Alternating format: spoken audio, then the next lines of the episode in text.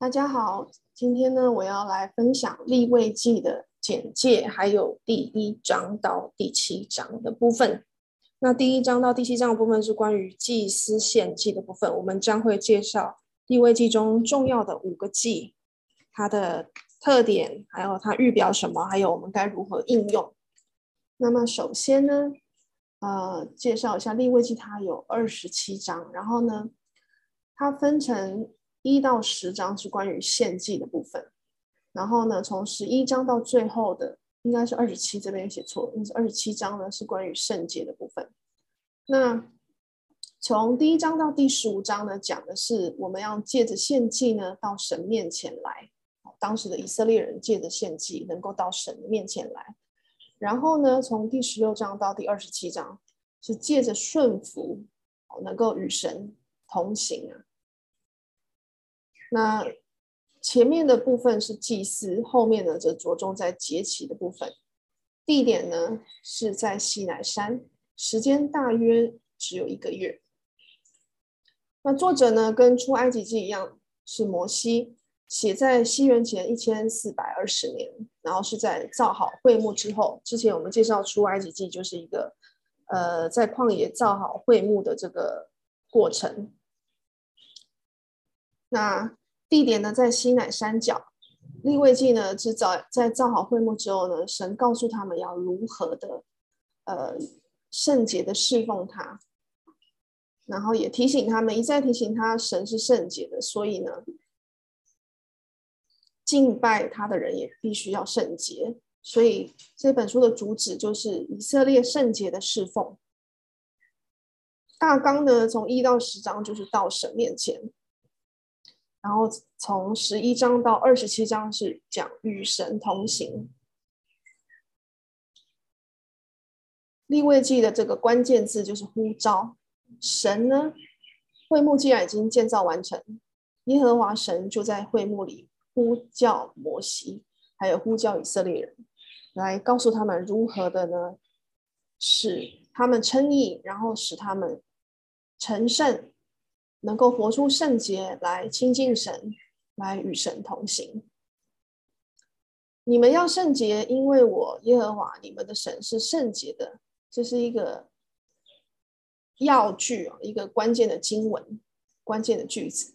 那圣洁这个字根呢，在这本书里面呢，出现超过一百五十次，所以我们说这个圣洁呢，是利未记很重要的一个关键的呃一个重点。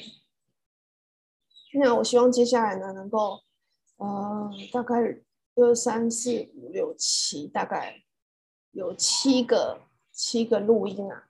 那第一，今天的第一个录音就是在第一到第七章献祭的律例。那接下来就会分别按照这接下来的主题哦，啊、介绍第第二个录音是祭司的圣职，第三个是不洁净到洁净，第四个是赎罪日，第五个是。从卑贱到圣洁，第六个是祭司的圣洁，然后最后一个立位记的录音就是讲节期跟敬拜的部分。那我们看一下摩西五经呢，希伯来文卷名都是用它最开头的字。创世纪呢就是起初，出埃及记就是名字，立位记是呼叫，民数记是在旷野，生命记就是话语。这些都是希伯来文卷名最开头的字，那也象征了这个本书的那个分别的一个重点。没有一卷书呢，比利未记包含更多神亲口说的话，几乎在每一个篇幅，神都是直接的说话，他亲切的话语呢，完全按着他说话的形式记录下来，所以立位呢。就是神呼召他们的意思，啊，也有包含联合的意思。那如果我们把立位记跟新约的书卷啊，希伯来书互相对照呢，就能够得到更多属灵的祝福。希伯来书跟立位记呢，是一个对应的这个在旧约跟新约对应的书卷。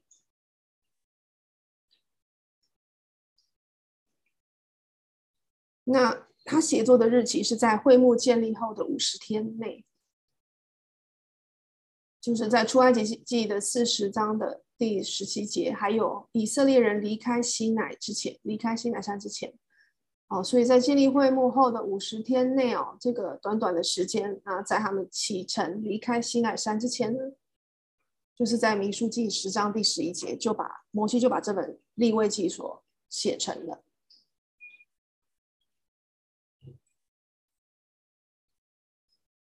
那我们大概看一下这个时间表，在出埃及记第十九章是立约啊，呃，神跟他们立了摩西的律法，说你们要归我做祭司的国度，为圣洁的子民。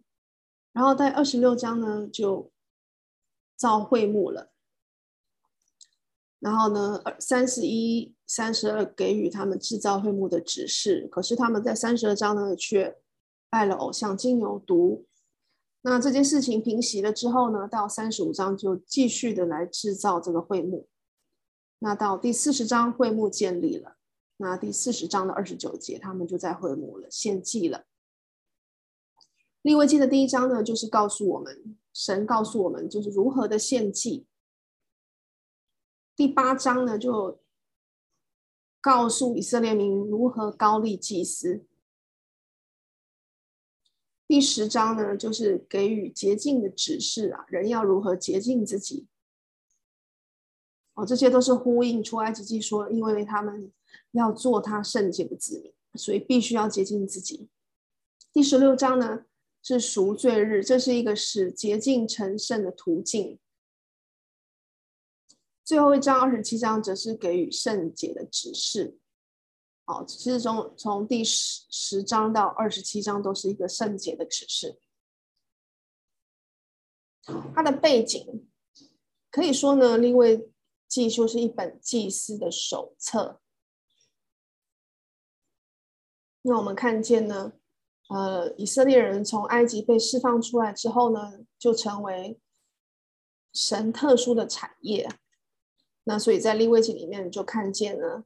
神教导他们要如何的远离罪，然后要怎么样接近在圣所里面的神。那利未记的第十七章的第十一节啊，是一个呃，算是金句啊。哦，他告诉我了，我们人要如何圣洁，有一个解决的方法，就在于血的救赎。如果没有血，就没有办法赎罪。那在旧约里面呢，他们以色列人是透过牲畜的献祭啊，哦，透过那些牲畜的血来一年一次的洗净他们的罪。但是现在呢，啊、在基督的这个律法的时代啊，就是我们现在这个所在的时期，基督是神与人相交的真祭坛。啊，所以耶稣说：“我就是道路、真理、生命。”在约翰福音十四章第六节。进入基督的人呢，才能够达到神面前。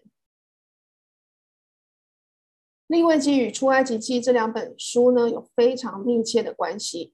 出埃及记讲的是神的救赎工作，那为以色列百姓在圣洁生活、敬拜和服侍神上立下了一个良好根基。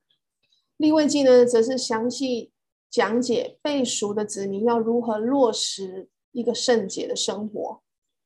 那出埃及记记载，神在西乃山上说话，并且禁止闲人前往。但是利未记呢，神跟人的关系接近了，神是在会幕中说话，并且借着会幕呢，住在他的子民当中。神是圣洁的，所以来到神面前的人也必须是圣洁的。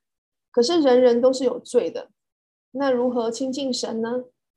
神在这卷书中呢，为人解决了这个问题，就是蒙救赎的人必须靠献祭和血，由祭司代为赎罪，并做一个圣洁的人，这样才可以亲近神、敬拜神。接下来我们看这个很重要的一个图表，就是告诉了我们这有五个祭。接下来我们要介绍的五个祭，它们分别的特点。还有预表基督的什么部分，以及信徒的应用。第一个祭是燔祭，它的特点是象征完全奉献，预表基督把他全人完全奉献，被神悦纳。信徒的应用是要将自己完全献与神，第二个是素祭，特点是象征人的工作，预表基督在世有完美的生活，言行圣洁适度。信徒的应用就是我们要把生活、工作献给神。平安祭特点是相交，它包含了三个祭：感谢、还愿、甘心，预表基督成就神人间的和平，使神人相交。信徒的应用。我们要在灵里与神相交，将祝福与人分享。第四个是赎罪祭，特点在对付笼统的罪，预表基督担当我们的罪，使我们成为义。信徒的应用，我们必须靠主的宝血得救，得以来到主面前。第五个祭，赎愆祭。特点是对付具体的罪，并且要弥补亏欠，预表基督担当我们的过犯，洁净我们的罪行。信徒的应用，我们认罪才能除去交通的障碍，而且也要偿还被亏欠的人。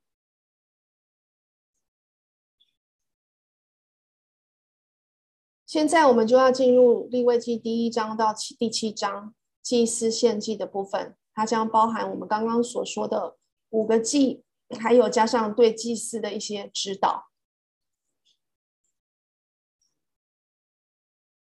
立位记的第一章讲的是凡祭，凡祭呢有三种等级，我们。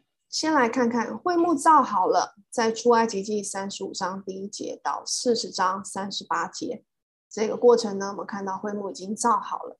那神又要在会幕里教导百姓要如何在会幕里敬拜。那在这本书的开头呢，神就规定了五种献祭，就是燔祭、素祭、平安祭、赎罪祭跟赎愆祭。那前面的三种祭呢，称为馨香祭；后面两种祭称为赎罪祭。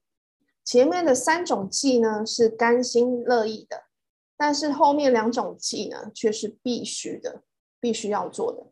前面三种祭呢，你可以就是呃出于自愿；那后面两种呢，是你必须一定得要在你犯罪的时候做的。那。在这第一段信息呢，神就告诉他们，应该要从牲畜中啊，就是从牛群跟羊群中来取供物献给耶和华。哦，这因为在旧约的时代呢，神为百姓预备罪得赦免的方法就是献祭，这是在旧约的时代。那这样的献祭呢，其实它预表了神的羔羊，就是耶稣基督，哦，将要来受死，并且一次。到永远的胜过罪恶，就是新约的时代。那以牲畜献祭有两个目的：第一个，牲畜象征的代表罪人，因此为人的罪受刑；第二个，牲畜的死代表一个生命已经献上，可以拯救另一个生命。基督的死呢，在新约的时代呢，就成为最后的献祭了。在整个旧约时代呢，牲畜不断的每年都呃不断的这样被献上，作为赎罪。可是，在新约的时代就不再需要了，因为基督一次的死就永远担当了我们的罪，从此人们不再需要以牲畜来献祭了。那燔祭有三种等级哦，在开头说的就是看你献祭的人的经济能力能够负担哪一种，你就选哪一种。哦，经济能力比较好的第一种就是现牛群中的公牛，而且是没有残疾的公牛。第二种等级是羊群中的绵羊或山羊，也是没有残疾的公羊。第三个等级是斑鸠或是雏鸽。那以上呢，牛、羊还有这个斑鸠、雏鸽，它们都是生性纯良的动物，因为野性的动物不能够献在耶和华的祭坛上。所以我们看到第一种等级是公牛，第二种是公绵羊或是公山羊。第三个等级是斑鸠或是雏鸽。利未记第一章也讲到了个人的职责哦，首先就是献祭者的职责，他要做什么呢？当人献燔祭的时候呢，他要把供物带到会幕门口。哦，这个燔祭是人人都可以做的，在铜祭附近呢，铜祭坛的附近，那个献祭的人呢，要把手按在祭牲的头上，然后呢，把公牛或者是公羊宰了，那献祭的人就要剥去那个公牛或公羊的皮。来切成筷子，一块一块的肉块，然后呢，他就要用水把那些内脏、脏腑跟腿洗干净。那在第一章第三节有讲到蒙悦纳，和合本是翻成蒙悦纳，那也是呃出于自己自由意愿的意思啊。所以这个燔祭也是出于自己的自由意愿。那这个是献祭者的职责。再来，我们看到祭司的职责。祭司要做什么呢？哦，他们把祭牲的血洒在这个铜坛的周围，然后呢，把火和柴放在坛上，然后把祭牲的各个部分放在柴上，祭牲的各部分要全然的烧在坛上，所以那些肉啊，所有的肉啊，通通都都要烧掉，除了皮之外。这个是公牛跟公羊的部分。那如果献的是鸟的话呢，祭司就要把鸟的头呢揪下来，然后把血挤出来，留在坛的旁边，然后把鸟的食管，就是叫嗉子，啊，就是食管和它的脏东西都丢在坛的旁边，然后把鸟撕开，哦，但是不必切成块，然后烧在坛上。那这边的焚烧呢，跟焚香用的字是一样的，因为它是馨香剂的一种嘛。那如果是赎罪祭呢，用的字就不是这个呃希伯来文，这个焚烧是另外一个字。那祭物的分配上呢，所有烧在坛上的都是献给神，那皮呢就归给祭司。那献祭者呢就不能得到任何部分，因为燔祭就是象征人的工作嘛，象征我们把所有的一切生活跟工作都献给神，所以没有为自己留下任何东西。在预表上呢，燔祭也象征基督无瑕疵的献上给神呢、哦。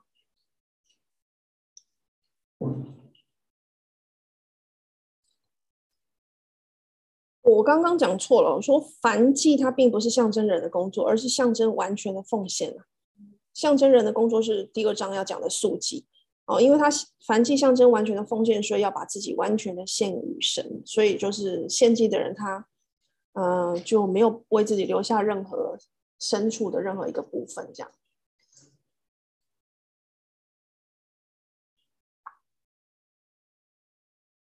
素祭呢，它是由细面，就细面粉，还有谷物为祭品。那呃，因为它是素祭嘛，所以就是意味着它没有任何的这个肉的部分。那它是为了感谢神而献的，为了感谢神而献的。因为他使百姓记住，食物是由神而来的，生命其实生命的一切也都是神所赐的。那素祭呢，有不同的种类哦。第一种是用细面浇上油和乳香，那这种是未煮的，所以呢就取一把烧在坛上，那所以又称为火祭。那有三种这个煮法啦，就是第一个是在炉中烤，第二个在铁熬上面做，第三个是在有盖的锅里面做的。有的人是认为这是在水煮、水中煮的一样，好像煮汤丸这样子。那也有另外一种素剂呢，它是用烘了的禾穗子哦做出熟之物线上，这种是已经熟的嘛，就不用再煮了。那这种剂它不会浇在坛上，因为它是有发酵的，哦，所以第二种是用烘了的禾穗子做出熟之物线上。那任何的素剂啊，除了特别的素剂之外呢，它是不可以有酵跟蜜蜜的，不可以有那个酵酵素，哦，不可以发酵，也不可以有蜂蜜，哦，不可以有蜜。蜜糖，因为这些物质都是含有发酵的成分。那祭物呢，却要加上盐哦，所以这个素祭呢，却要加上盐，作为神与以色列人之间立约的象征。所以看到素祭，它是有加上油、乳香，又有加上盐的哦。它又称火祭，然后又有称为盐约。盐约呢，就象征这种约是不能违反的。那祭献祭者的职责，就是他在家里面预备好这个祭物啦。预预备好这个浇上油和乳香的这个这个细面，然后带到祭司那里去。同时，他也要加上盐嘛。然后，祭司的职责就是在这个铜坛上把祭物献上。然后呢，跟着呢，就是他要从这个祭物里面啊，这个面细面里面拿出一把，然后烧在这个坛上。那素祭呢，不可以有笑跟蜜哦。再重复一下，因为呢，笑是代表罪，那蜜呢是代表虚浮跟夸大的言辞。那一切的数据都要配言而现，因为言代表永约。这个是将来民数记十八章第十九节有讲到的，言代表永约，意味着我们的生活工作是靠着基督与我们所立的新约。才能够得蒙神的悦纳。义务要如何分配呢？呃，祭司要抓一把细面，然后烧在坛上，作为这个馨香的火祭。那可是呢，他就可以取剩下的这个细面啊，就做他的粮食。主持献祭仪式的祭司可以取任何呢，不管你是煮在炉中或煎盘，或者是铁窑上的祭物。那所有用油调和的和所有干的都归给其余的祭司。哦，你主持献祭的祭司可以在这个主的这个当中的这个这个祭物中呢，取一部分，那其余的就给其他的这个剩余的祭司。那献祭者呢，跟燔祭一样，不会分得任何的部分哦。哦，献祭者 跟燔祭一样，不会分得任何的部分。那面、面粉、乳香和油啊，就是代表呢救主，我们的救主生命中道德的完美，这个是细面。还有呢，他没有被邪恶污染，所以没有酵。那被神看为馨香的祭物，所以他加上乳香，并且呢有圣灵的充满，所以加上油。所以素祭是代表呢，将生活工作献与神。好，在世呢，基督在世，他有完美的生活，他的言行圣洁都很适度，完全没有被邪恶污染。所以我们可以看到细面饼、初熟的穗子、油、乳香这些呢，都是素祭的这个所规定的这个内容物。那我们提到兼职的传道啊，这边讲到生活跟工作嘛，兼职的传道合适吗？那有人认为是应该以全职为佳。如果按照这个数据给我们的一个一个榜样来看的话呢，如果可以的话呢，在做传福音工作的这个传道应该以全职为佳，因为他可以比较专心的来做这个教会福音的工作、传道的工作。那我觉得，嗯，兼职的传道可能是在一个比较不得已的情况下啦，就是只好就是说，必须要兼顾这个世俗的这个呃工作的需要这样。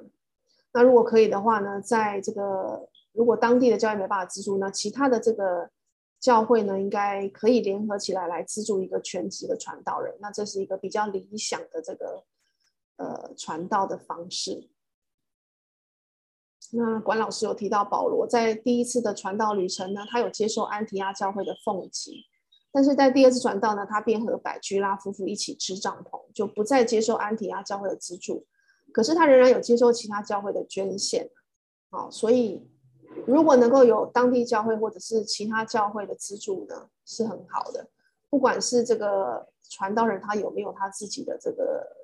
薪资的来源那我想都很需要他能够专心的在这个福音工作上努力。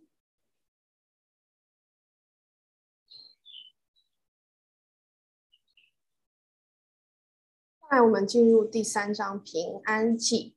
平安祭呢，或者有相交祭，在希伯来文是神浪是庆祝人与神和平共处，那是一种基于赎罪之血的功效，是一个喜乐、爱与合一的宴席。那平安祭本身也有三个等级啊，第一个是公牛或母牛，然后加上一个有效饼，还有三种无效饼。第二种等级是公绵羊或母绵羊。然后再加上一个有效饼和三种无效饼。第三个等级是公山羊或母山羊，然后再加上一个有效饼和三种无效饼。所以它的这个这个祭物的种类呢，比较繁多一点。那献祭者的职责是什么呢？他把牲畜带到圣殿门口，献在耶和华面前，然后呢，把手按在公物的头上。然后在会幕门口把它宰了，那把牲畜的某些部分取下。哦，注意哦，是把脂油、腰子、肥尾巴和肝上的网子烧在坛上，这些是献给耶和华的。那祭司的职责呢，就是把这些牲畜的血洒在铜坛的周围，然后呢，把耶和华的粪，就是以上的脂油那些部分烧在燔祭之上。祭物如何分配呢？耶和华的粪呢，就是称为献给耶和华为食物的火祭，就是脂油、腰子、肝上的网子和肥尾巴这些比较油的部分。那主持献祭的祭司在举祭之后呢，就会得到祭物的右腿；其他祭物呢，就会得到祭物的胸。祭物的胸首先在耶和华面前献为摇祭。那献祭者可以得到其余的部分，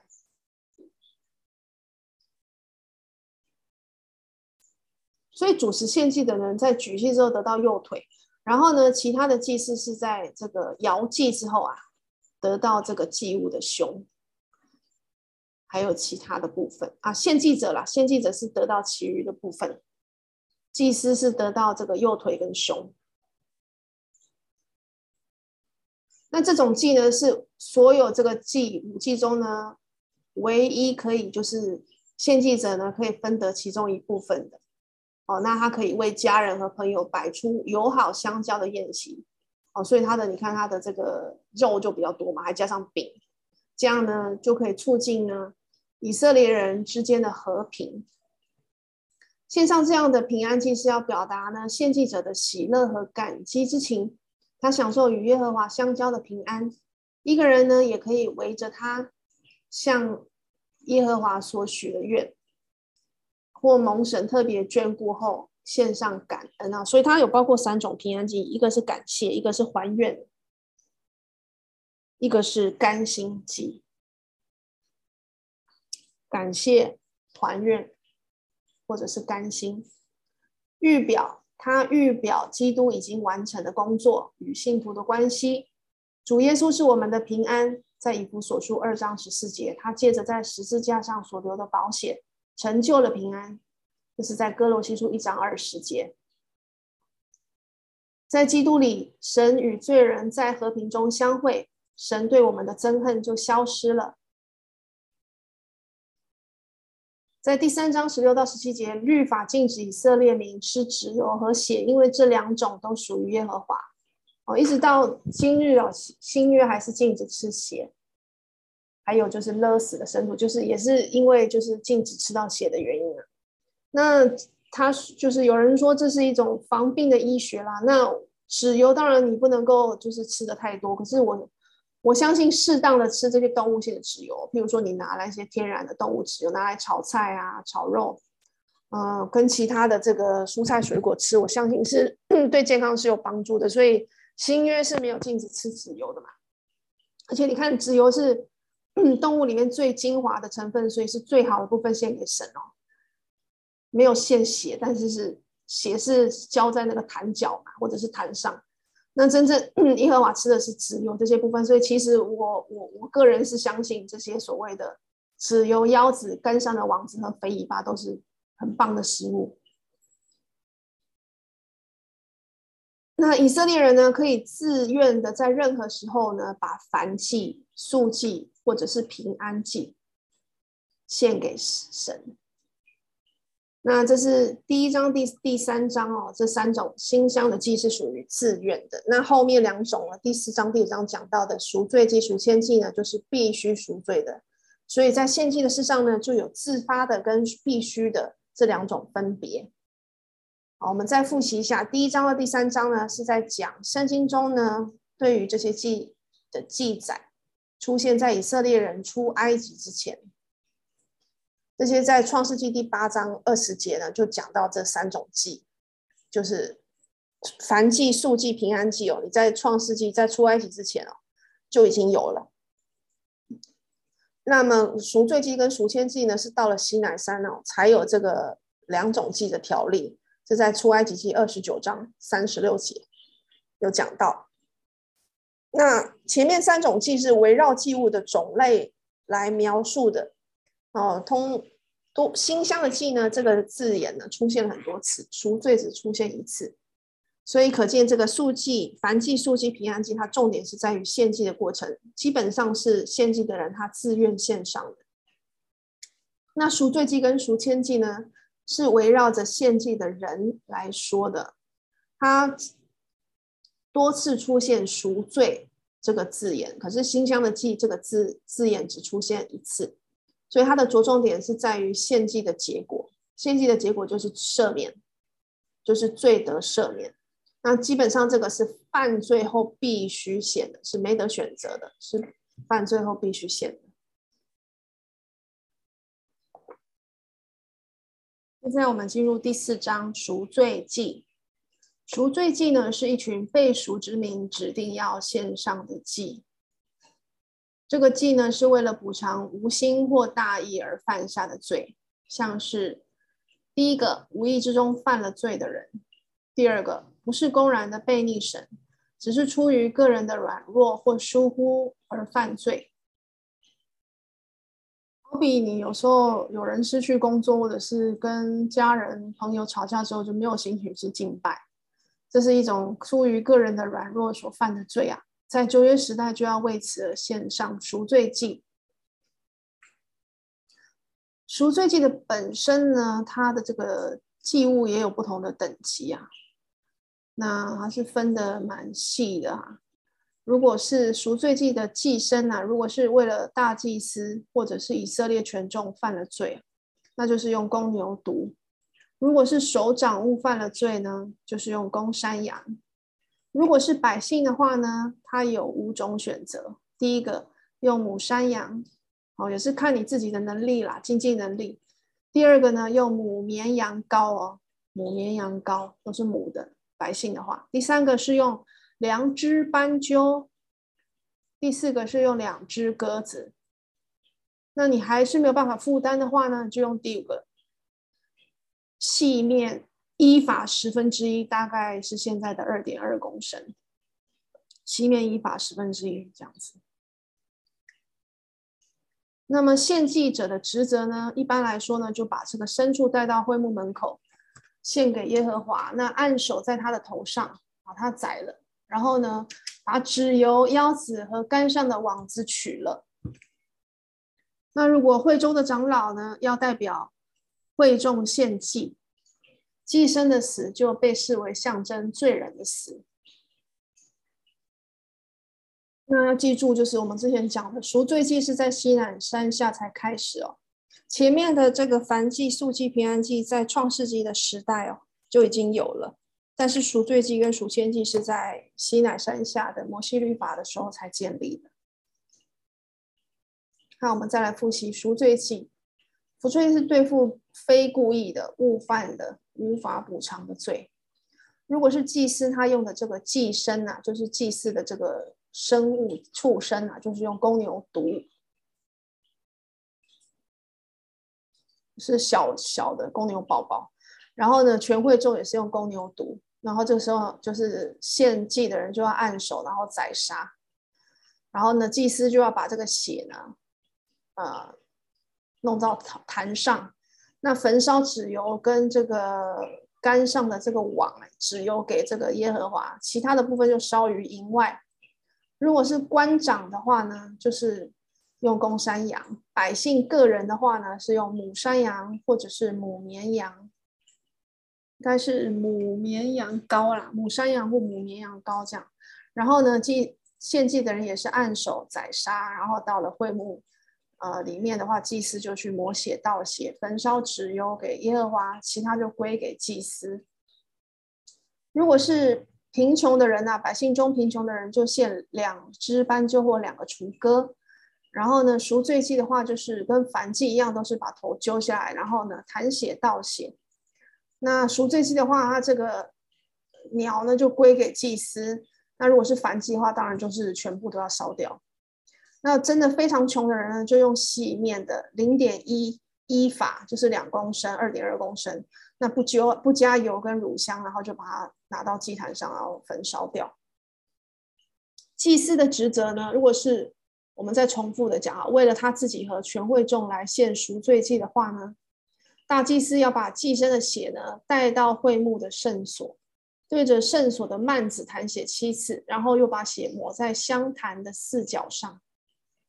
跟着呢，他要把余下的血倒在燔祭坛的角那里，就出了这个会幕啊，就到了燔祭坛的角那里。如果是为了大祭司而全会众而献祭的话，那其他的部分呢？啊、血处理完之后，其他的部分就要拿到营外烧了。那为了官长和平民献赎罪祭的话呢，祭司要把血抹在燔祭坛的四角，然后把剩下的血倒在燔祭坛的角那里，然后呢，把脂油、腰子、杆上的网子和肥尾巴烧在燔祭坛上。祭物的分配，耶和华的部分就是脂油、腰子、杆上的网和肥肥尾巴等等呢，这些就是给耶和华的。那至于是官长和平民所献的。只有官长和平民的哦，如果是呃祭司自己和会全会众的话，那就是全部烧掉。如果是官长和平民所献的赎罪祭的肉呢，祭司可以吃。那因为这些祭的血呢，不可以带进圣所去。哦，不像如果是大祭司和会众所献的祭的血啊，他就要带到这个圣所里面去。那如果是官长跟平民的话，他的血就没有带到圣所里面去，所以就必须要在外面，呃，就可以在外面吃。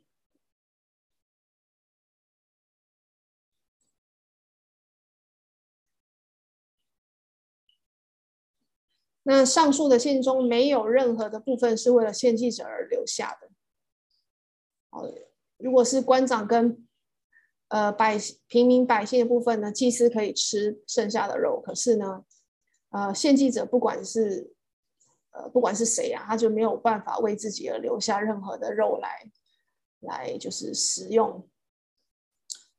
赎罪祭的血，那任何赎罪祭的祭牲，他的血要带进圣所，身体呢却带到营外烧了。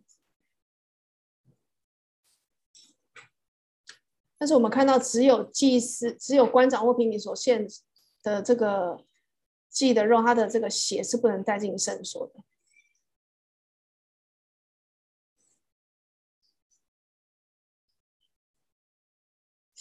它这个圣所应该是指的是整个会幕了，包括这个，就是说会幕的门口这个部分啊。因为，因为你看，啊如果是祭司为自己和全会众献献赎罪祭的话呢，那就是要把祭牲的血带到会幕的圣所。对着圣所的幔子弹血七次嘛。可是如果是呃为了官长和百姓的话呢，他就是把血抹在燔祭坛，都是在外面，可是也是在就是说广义的帐幕里面。哦，他就是把血抹在燔祭坛的四角，然后剩下的血倒在燔祭坛的的那个角那边。第一个那个四角是指上面突出的四个角，那。剩下的血就倒在那个燔祭坛下面的角那边。他说，所以任何赎罪祭的祭司，他的血要带进圣所，这应该是只是指这个，呃，为了他自己和会众和全会众赎罪的部分。我们的主耶稣呢，在耶路撒冷城外所受苦之后呢，就借着他自己的血，一次进入了圣所，便永远有效。那圣经告诉我们，当初到营外救了他去，忍受他所受的凌辱。所以在新约的时代，我们的主耶稣他就好比旧约时代的牲畜啊，就在这个会幕的门口栽到遭到了宰杀，然后他的血就进到了这个会幕里面。当然，进到圣所的里面的是为了自己和全会众的这个赎罪。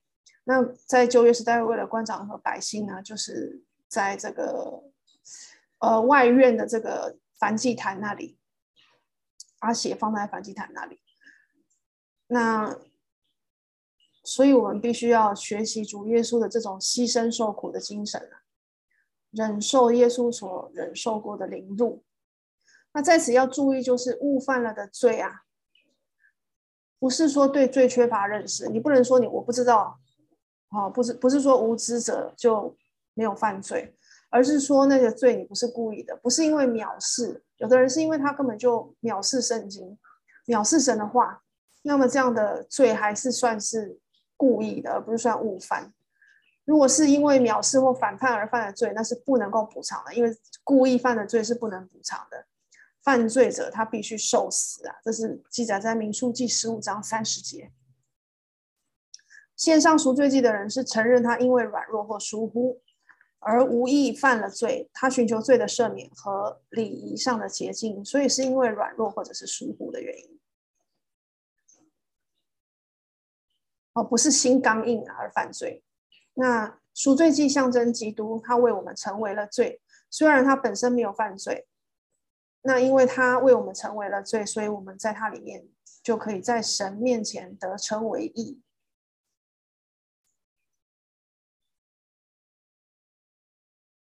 那我们进入第五章赎愆祭。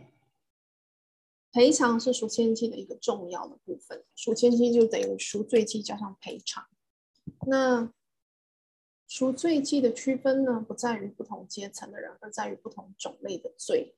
所以从第五章的第一节到第四节呢，有列出了四种罪。第一节是描述呢，某人知道一个罪行呢，但听见祭司或审判官叫他起誓之后，却不愿意作证。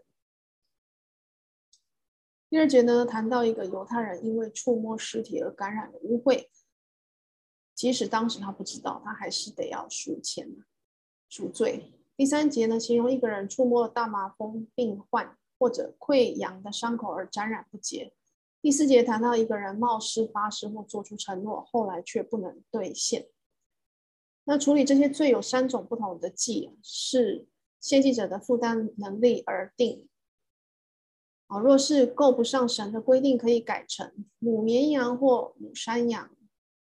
为赎罪祭，或者是两只斑鸠或两只雏鸽，一只做赎罪祭，一只做反祭。再不行的话，就用零点一一法的细面，它没有加油或乳香的。那如果是用呃零点一一法的细面，那它是没有流血的啊，那我们怎么样可以用它来就是赎罪呢？那答案就是。这个虽然是素祭，可是它因为是烧在这个坛上的火祭是之上，那我们知道坛的上面都是有血的，下面脚那边也是有血，所以呢，因此素祭就变成有血奉献了。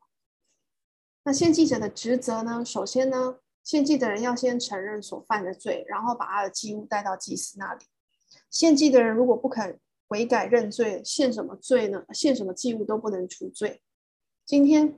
在基督律法的时代也是这样，我们必须呢悔改我们的罪，跟随主耶稣，不然的话呢，耶稣的死对我们就不能产生任何的功效。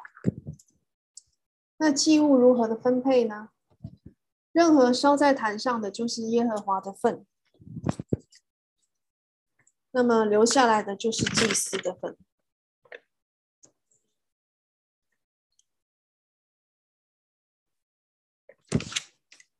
祭司的职责呢？如果是母绵羊或者是山羊的话，它就要按着第四章赎罪祭的指引来献上；如果是两只鸟呢，它就要先上献上一只做赎罪祭，把它的头呢揪下来，弹血在坛的旁边，然后把剩下的血倒在坛的脚那边。那第二只鸟呢，就作为燔祭，全然的烧在铜祭坛上。那如果祭物是细面的话呢，祭司就要拿一把烧在燔祭的坛上，然后呢，把细面呢。啊，烧在其他流血的祭物上面，使它有赎罪祭的特质。接下来第五章的十四节到第六章第七节讲到赔偿。这个赎愆祭呢的特色，就是在献祭之前呢，犯罪的人必须要为所犯的罪做出偿还。它可能呢是包括因为处理不慎啊，沾染了、玷污了圣物，或者是呢玷污了会幕。或者祭司的工作，那也包括在无意中得罪别人。不管是什么情况呢，都要献一只毫无残缺的公绵羊做赎愆祭。另外呢，也要为他所玷污的圣物呢多加五分之一的赔偿。现在呢，虽然因为基督的死使我们不需要再献赎愆祭，但是对于呢被我们所伤害的人，我们仍应该呢要如数的赔偿。看到赎愆祭，它是对付具体可赔偿的罪；赎罪祭是对付笼统的罪，包括隐而未现的。那赎愆祭呢，是具体的罪，包括干犯圣物啊、亏欠别人等等。那有好几种罪是要献献祭赎罪的，一种是犯罪得罪神，像是扣留。一些本来属于耶和华的东西，譬如说十一奉献，或者是出手之物或投生的牲畜的奉献等等，或者是不知情的做了一些耶和华禁止所做的事。那如果无法确定呢，是否得罪另一个人呢？一个谨慎而虔诚的以色列人仍然会献上赎愆祭。那另外一种呢，要献上这个赎罪的是犯罪得罪人。例如说，你在邻舍交付的物上或者交易上行了诡诈，或者你抢夺人的财物，或是欺压邻舍等等，或者是你你捡获遗失物上面行了诡诈，然后或者是在并且在该事上说谎歧视，或者你一个与一个许配了丈夫的婢女行淫，患大麻大麻风得洁净之后，还有和拿细人沾染了污秽等等这些事情都都要献上赎愆祭。那我们看一下五种祭物的分配，我们来这边稍微的做一个小小小的这个呃比较。燔祭的话呢，是把所有的祭物呢，通通都焚焚烧了，然后献给神，只有皮是留给祭司的。素祭的话呢，是把一把细面呢，就是归给神，那其余的就是让祭司去吃。那它性质是至圣的，至圣就表示呢，接触者。至至圣之物就是接触的人会成为圣洁，所以必须在圣处吃，好吃的地点在圣处。如果再是平安祭，是脂油和肾，肾就腰子嘛，脂油和肾呢归给神，胸和右腿归给祭司，其余的归给献祭者。这是五祭之中唯一哦会有祭物是归给献祭者的，它的性质是圣的。所谓圣的，就是接触者不会成为圣，所以只要在洁净的地方吃就可以了。譬如说在这个。呃，我看一下这个平安祭，在院内吃就可以了，不需要到会幕里面。所以在平安祭的这个呃感谢祭中呢，只有归神，右腿跟胸归祭司，那其余的就归献祭者。他们当天呢就在院内吃，约那个洁净的地方吃就可以。那赎罪祭呢也是脂油跟肾啊，赎愆祭也是脂油跟肾，这后面三种都是脂油和肾归给神。然后呢，赎罪祭的话呢是。赎罪跟赎愆就是其余的呢，通通都归给祭司。哦，献祭的人没有。那他们两个赎罪跟赎愆祭的这个祭物的性质也是至圣的，所以他们必须要在会幕的院内吃，也就是所谓的圣处，在会幕的院内吃。哦，在圣处就是在会幕里面了，然后如果是只要一个洁净的处，就要在院内就可以了。好，不用在会幕里面。那再来看一下这个统整的表，就是在凡祭的部分哦。凡祭的话呢，它就是祭物呢，就是要献上绝对没有残疾的公的这个牲畜。那按照你的经济能力呢，先呃。依次的来讲，就是先公牛犊啦，不行的话就先公绵羊，再来是公山羊，再来是斑鸠，再来是雏鸽。那分配上呢，就是你全部的这个牲畜都要归神焚烧在坛上，只有皮是给祭司的。燔祭的目的是表明人对神的完全奉献，预表了耶稣把他自己献在十字架的祭坛上。再来是素祭，刚刚燔祭在第一章，素祭在第二章啊，还有第六章也是有。那燔祭、素祭第六章还会再有一些补充的内容。然后祭物呢，素祭的祭物就是细面，还有无酵饼，还有一种特别的，就是烘了的新和穗，那个是已经熟了，那个就不烧在坛上。然后再加上油、乳香跟盐，所以它又叫火祭或者是盐祭。祭物的分配上呢，就是取出一把细面呢，烧在坛上。那其余的就归祭司在会幕院里吃，哦，因为素祭它也是至圣的嘛，所以要在会幕的院里吃。那它的目的是表明人在神面前敬虔的生活，预表基督在世完美的品格。那平安祭接下来是平安祭，在第三章还有第七章又分成三种，第一个是感谢，第二个是还愿，第三个是甘心祭。那感谢祭的祭物呢，就是要无残疾的公或母的都可以哦。按照你的负担的能力，牛犊、绵羊，再来山羊，然后再加上有效跟无效的饼。那分配上呢，就是脂油是归神的，右腿跟胸呢是归祭司，那其他呢是献给献祭者，其其他的是分给献祭者，当天在院内吃，它是属于一个一个圣物啊，不是至圣，所以。只要在这个院内吃就可以了，这是唯一一个可以让献祭者分享的一个祭物。那感谢祭呢，就目的就是表明对神具体恩典的感谢，预表了耶稣成就神人之间的和平。还愿祭的呢，它的这个祭物跟感谢祭是一样的哦，都是无残疾公或母的牲畜，依照你的经济能力分牛犊、绵羊、山羊，然后再加上有效跟无效的饼。分配上呢，脂油是归神，然后其余大部分都是归给献祭者。它的目的呢，还愿祭呢是人向神许愿之后的还愿。最后一个甘心祭，在平安祭第三个甘心祭呢，它的祭物是公或母的，按照你的经济能力也是分成牛犊、绵羊、山羊，然后再加上有效跟无效的饼。它的分配上呢，当日或者是次日呢，在院内吃。我相信他的脂油也是归神呐，然后呢，其余的就是当日或次日呢，由献祭者在院内吃，目的是向神表示一般的感谢和爱戴。再来是赎罪祭呢，记载在第四章还有第六章，它的祭物呢有分不同的人来定哦。如果是祭司跟会众的话，就是用公牛犊；那官长跟平民，官长是用公山羊，平民的话按照你的经济能力是。依序是母山羊，然后母绵羊羔，再来两个斑鸠，再来两个鸽子，两个雏鸽，最后是真的不行，没有办法负担了，就是零点一依法的细面。那祭司跟会众的公牛犊呢，它的分配上呢，祭物的分配就是脂油归神，皮肉内脏就是全部都烧在营外。那如果是官长的公山羊或者是平民的祭物呢？它的脂油是归神，那其他的就是归祭司。那赎罪祭的目的是为赎人本性中的罪，它预表了耶稣基督代人流血赎罪。赎愆祭，最后赎愆祭第五个祭是记载在第五章、第六章还有第七章。那它的祭物呢，就是母的哦，是母的绵羊或山羊。按照你的经济能力，不然就是两个斑鸠，再来是两个雏鸽。那如果是鸟的话呢，一只就做赎罪祭，一只就做燔祭。还不行的话，就用零点一依法的细面。祭物的分配上一样是脂油归神。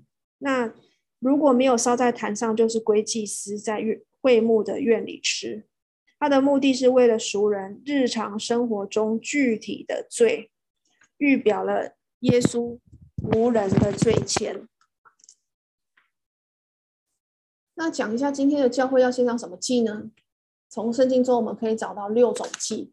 第一个是活祭，就是身体献上，包括你的主日的奉献哦。第二个是颂赞的祭，在希伯来书第十三章第十五节，包括你的祷告。第三个是行善的祭，在希伯来书十三章十六节，还有哥林多后书九章十到十二节，就是我们要把神的恩典与人分享。第四个是捐书的祭，也就是相交的祭，在希伯来书第十三章第十六节，意思是传福音啊，还有包括分享你所有的东西。第五个是信心的祭，在腓立比书二章十七节。第六个是馈送的祭，记载在腓立比书四章十八节。它可能是物质上的馈送，或者是其他方面的，我们并不确定。那在哥林多后书第九章第八节，他有提到，就是捐献钱财。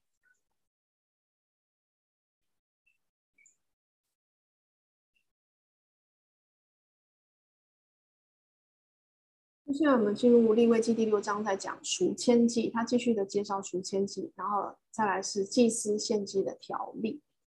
那赎愆祭的部分呢，嗯。就分成两个部分啊，一个是第五章刚刚讲的，就是在神面前该怎么做，如果得罪了神；那第六章就是如果得罪了的人的话该怎么做。所以第六章第五节有讲到，如果他因为什么误起了事，就要如数归还，另外加上五分之一，再查出他有罪的日子要交还本主。那献了赎罪之后。赎罪祭之后，不可以再故意犯同样的罪。但是，如果我们因为自己的软弱再犯了，其实神会给我们时间去更正自己或成长。但是，我们不可以故意的去犯同样的罪。那第六章第八节到第七章三十八节讲的是祭司献祭的条例啊。在之前哦，这个献祭的条例呢，跟这个之前的内容很相似，不，只不过呢，先前的对象是以色列。那从第六章跟第七章，就是他讲这个献祭条例是针对祭司的部分。那首先第六章八到十三节是献燔祭的条例，就是关乎祭司所穿的衣服啦，还有一些细节，譬如说他要怎样收拾燔上燔祭的这个灰啊。每天早上呢，这个祭司要在这个燔祭上面加柴，使他坛上的火常烧，不可熄灭，因为这个是神亲自点燃的。表示神在献祭的过程中永远同在。那燔祭的灰呢，首先要倒在坛的东边，然后呢，再拿到营外洁净之处。再来是祭司献素祭的条例。那祭司要在会幕的院子里吃他们所分得的祭物，而且要不带笑的吃，因为那是献给耶和华的至圣的祭。第六章十八节，我们看到亚伦子孙中的男丁都可以吃素祭的祭物，但他们都要成为圣，意思是说在礼仪上是洁净的。这些祭司不会因为触摸祭物而成为圣，触摸不能使人得着圣洁，但却能使人沾染污秽。这是在啊、呃、哈该书的第二章十一到十三节。那个是一种特别的素祭，就是我们之前有讲到的那个所谓熟了的、烘了的新禾穗啊。那这是大祭司在早晨和晚上不断的献上的祭。这个素祭呢，要全然用火烧了。再来是呃赎罪祭的条例，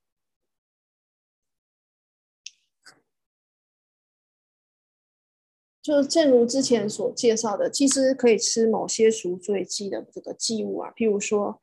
嗯，如果是官长跟平民啊，为他们所献上的这赎罪祭呢，那他们的这个生物啊的，除了脂油之外，那其他部分就可以归给祭司吃。而且呢，祭司要在会幕的院子里吃，要留意这个祭它是圣洁的。如果俗人摸了祭肉，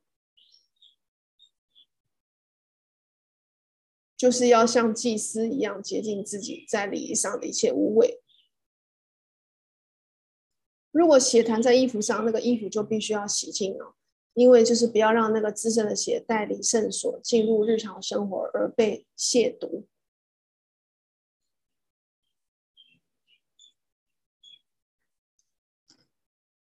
那煮赎罪祭的祭肉的瓦器要打碎，因为瓦器有孔会吸收一些血，恐怕呢这个瓦器日后会用在世俗的这个用途上。那赎罪祭像赎愆祭一样，要在宰活祭生的地方宰杀，就是坛的北方。这个有记载在第一章的十一节。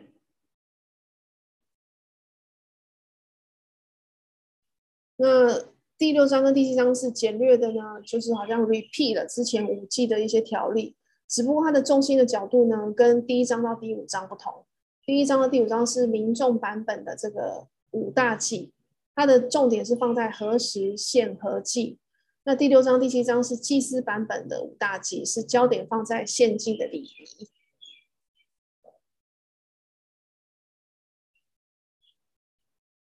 我们再呃再 review 一下，就是赎罪祭的部分。如果是为祭司跟全会众所献上的赎罪祭祭物，是要用公牛犊，然后献祭的人要按手。在这个牲畜上，然后宰杀。那么祭司要把血呢做处理，有弹血、抹血、倒血，然后把焚焚烧它的脂油跟它的肾。那其他的部分就是烧于营外啊，包括皮肉、头腿、内脏、脏腑还有粪的部分。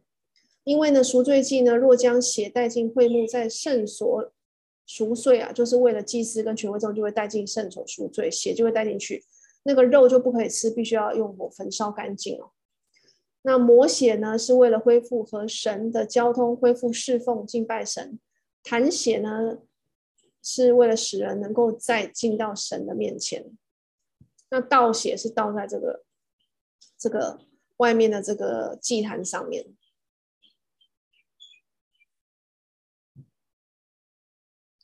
抹血是抹在香坛上。弹血是弹在这个幔子上。再进入第七章，也是在讲祭司的这个献祭方面。刚刚是讲了这个燔祭、素祭。我、哦、刚刚是讲了燔祭啊，啊，还有这个赎罪祭的部分。那现在讲的是素祭跟平安祭。那首先第七。首先呢，第七章的一到七节呢，它是在复述赎愆祭的条例。然后呢，七到九七七第七章九到十节呢，是讲数祭祭物的分配啦。就是数祭的话，就是取出一把烧在坛上嘛，献给神；其余的就是祭司在会幕的院里吃。然后再来十一到十八节，就是讲平安祭有三种。按照他的目的来分感谢祭、许愿祭和甘心祭。感谢神，感谢祭是如果人觉得刚应当感谢神的时候，就可以如此的献祭。譬如说你你的病得到神的这个医治痊愈了，或者是度过了某一个危险灾害的时候，那还愿祭就是照人所向神许下的愿而还愿而履行的。甘心祭呢就不需要特别的原因，你随时都可以献。那平安祭本身呢是有献上祭牲，就是牲畜，可是呢也有某种饼，那这个饼是要归给，呃，就是从无效饼跟有效饼呢各取出一个做举祭，那这个举祭的饼呢就是要献给主持这个仪式的这个祭司。那关于这个肉的部分哦，那其余这个饼没有，其余的部分就是给那个献祭的人。那那关于肉的部分呢？如果是感谢祭的话，那必须要在当天吃掉。那如果是呃还愿祭或者是甘心祭的话呢，就是可以在当天或者是隔天吃，第二天吃。那第三天就不能再吃了哦。如果剩下的肉就要用火焚烧。如果吃了这些肉的话呢，就会被剪除，意思就会被逐出以色列民。或者是剥夺他在以色列民中的权利。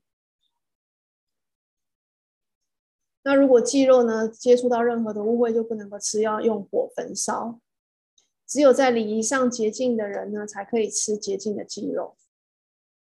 任何在礼仪上不洁净的人吃了平安祭呢，必从民中剪除。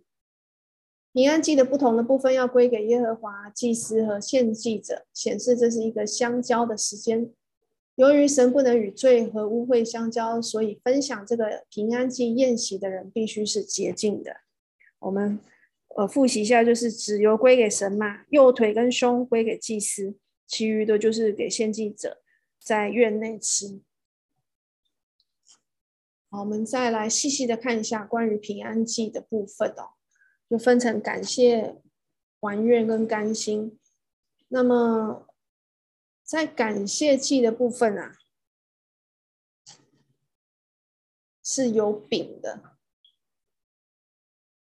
感谢的这个祭有有四四种饼啊，三种是无效无效饼，一种是有效的饼。那无效饼，第一种是调油的，第二种是抹油的，第三种是呃调油的。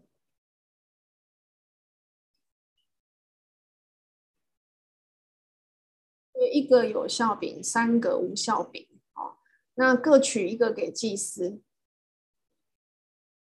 这四种饼各取一个给祭司，其余的就归给献祭者。哦，这是分种类的啦，在我们数目我们不知道，就是一种有效饼，然后三种无效饼，然后然后这四种饼呢各取一个给祭司，其余的归给献祭者。那加上还有祭肉的部分，祭肉就是看你的你的这个能否能够负担的这个能力来看，你是要牛犊、绵羊还是山羊这样子。那祭肉的部分呢，在这三种。感谢祭、还愿祭、甘心祭都是一样的，就是胸跟右腿归祭司，其余的归给献祭者。只不过感谢祭比较严格啊，这个献祭的人必须要在当日吃完。那还愿祭跟甘心祭呢，在第二天还可以吃，不过呢，到第三天就不可以吃了。如果有剩的话，就要全部焚烧。那平安祭祭物的分配呢，就是他在。第七章二十八节到三十四节呢，说献祭者在耶和华面前把平安祭生的胸摇一摇，那这个部分就成为祭司所得的份。那右腿在耶和华面前献作举祭，就归给献祭的祭司，供给他自己和家人使用。那第七章三十五到三十六节这两节重复，祭生的胸和右腿是亚伦和他子孙的份。那胸所指的是神的爱，而腿呢是神的能力。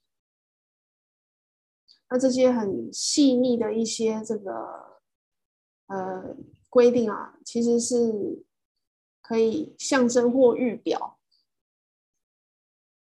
基督的荣耀啊。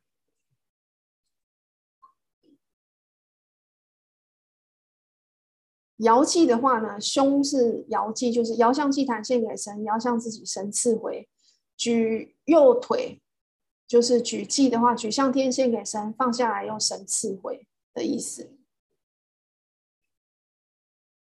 那么关于主餐饼可否加油和盐呢？在课堂上我们有讨论呢。嗯，关老师是认为我们主餐呢所用的这个无效饼呢，其实应该要回到逾越节的那一天，呃，晚上吃的那个饼是怎样做的。那我们我们可以看到，在这个。出埃及记第十二章的逾越节当天哦，吃的是呃羊羔肉、苦菜和无效无酵饼。那虽然利未记呢第二十三章的七的那七天的无效节呢也有献无效饼，但是它也有限速剂。那如果是限速剂的话，就会有加油啊、盐啊等。但是我们就仿效主餐所仿效的榜样，应该是逾越节的无效饼。所以结论就是呢。最好是不要加盐跟油啦，只是单纯的用面粉和温水，还是比较保险的做法。好，那这样哩哩啦啦的把这个第一章到第七章讲完了，那需要呃更多的时间来消化。那就是如果你有用做校友，就是弄成表格化的话呢，那配合如果在看 YouTube 的那个图表，把它自己手写再一次弄成表格呢，然后常常拿起来复习。就会慢慢的对这些呢祭物的一些奉献啊的一些象征啊，还有它的分配等等，然后预表什么，没有更更深一步的这个认识跟增强记忆。好啦，那我们下次呢，下一节希望来讲第八到第十章的祭司的职分的部位的部分。大家再见。